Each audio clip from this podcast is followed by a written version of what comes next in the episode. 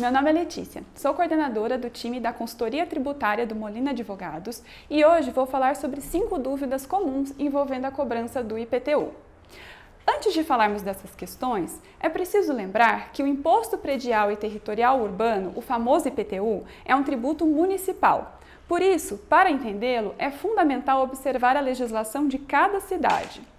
Hoje vamos falar especificamente do IPTU de São Paulo, ok? Certamente você já deve ter ouvido falar que a base de cálculo do IPTU é o valor venal do imóvel. Mas o que muitos contribuintes não sabem é que a apuração desse valor é realizada a partir de dados constantes no cadastro do imóvel perante o município e incluem aspectos tanto do terreno quanto da construção.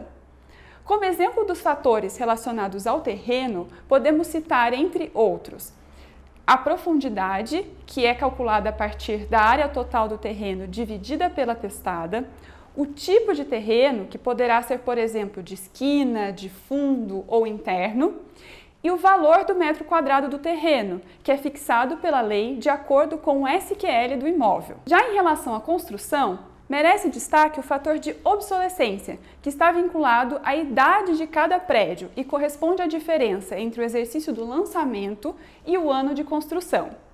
A ideia aqui é refletir no cálculo do IPTU a depreciação dos imóveis, reduzindo o valor da construção ao passo que o imóvel se torna mais antigo. O valor do metro quadrado da construção também é um fator importante para o cálculo do valor venal do imóvel e pode variar de acordo com dois aspectos o padrão de construção e a localização do imóvel. Vale lembrar que no município de São Paulo nós temos três subdivisões da zona urbana, sendo a primeira a mais próxima do centro, que abarca regiões mais valorizadas, a segunda subdivisão intermediária e a última a mais distante do centro e onde verificamos o valor do metro quadrado mais baixo. Para se ter uma ideia de como essa questão funciona, basta lembrarmos que dois imóveis com o mesmo padrão de construção podem ter valores de metro quadrado totalmente distintos, caso um seja próximo do centro e outro em uma região mais distante da cidade. Essa variação também poderá ocorrer entre imóveis de uma mesma rua, por exemplo, e, portanto, na mesma subdivisão. Basta que os tipos de construção sejam distintos. Em regra, o valor do metro quadrado é atualizado ano a ano, mas ele pode sofrer modificações substanciais, como a que foi promovida pela Lei 15.889 de 2013. Essa norma não só promoveu a atualização dos valores do metro quadrado da construção e do terreno, como também redefiniu os perímetros da primeira e da segunda subdivisão da zona urbana que acabamos de falar. Com isso, vários imóveis foram reenquadrados e inseridos na área considerada mais nobre da cidade, ou seja, passando da segunda para a primeira subdivisão do município e, por consequência, se sujeitando aos valores de metro quadrado de construção e de terreno bem mais elevados. Vale lembrar que, apesar da lei ter sido editada em 2013, as alterações foram efetivamente aplicadas nos lançamentos de 2015. Isso porque a norma foi objeto de questionamentos por meio de duas ações diretas de inconstitucionalidade. E apenas em novembro de 2014, o Tribunal de Justiça de São Paulo, o TJ São Paulo, por maioria de votos, julgou improcedente as demandas e declarou a constitucionalidade da lei. Ainda falando sobre a norma, a fim de evitar uma alteração muito repentina do IPTU, ela estabeleceu um mecanismo de limitação dos aumentos do imposto de um exercício para o outro. Com isso, a partir de 2015, 2015, a lei fixou uma trava de 10% para os imóveis com utilização residencial e de 15% para, que, para os que não são residenciais.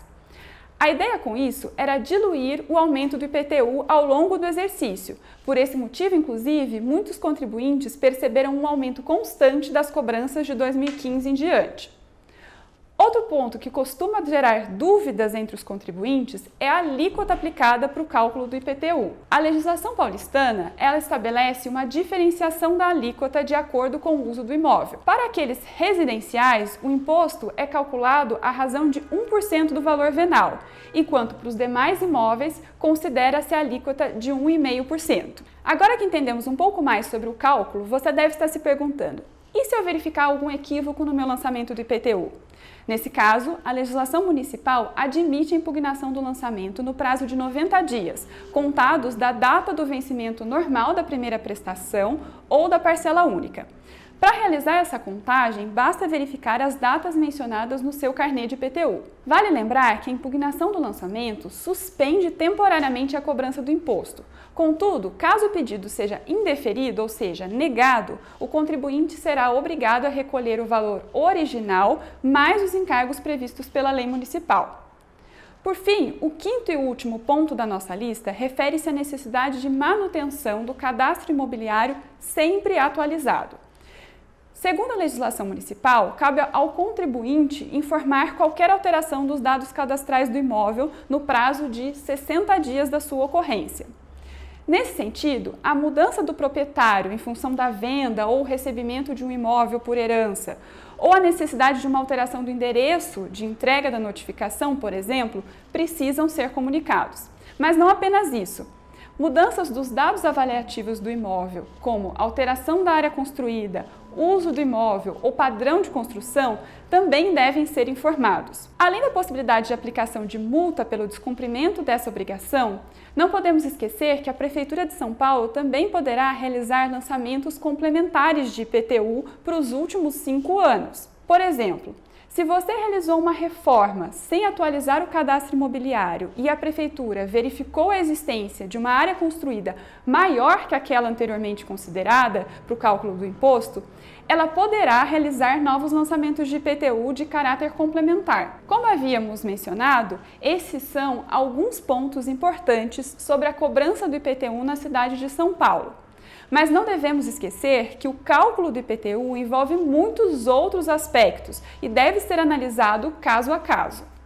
Por isso, se tiver interesse em saber mais sobre a legislação paulistana ou sobre a cobrança de IPTU de qualquer outro município, eu e toda a equipe do Molina Advogados estamos à disposição para auxiliá-los. Um abraço e até mais!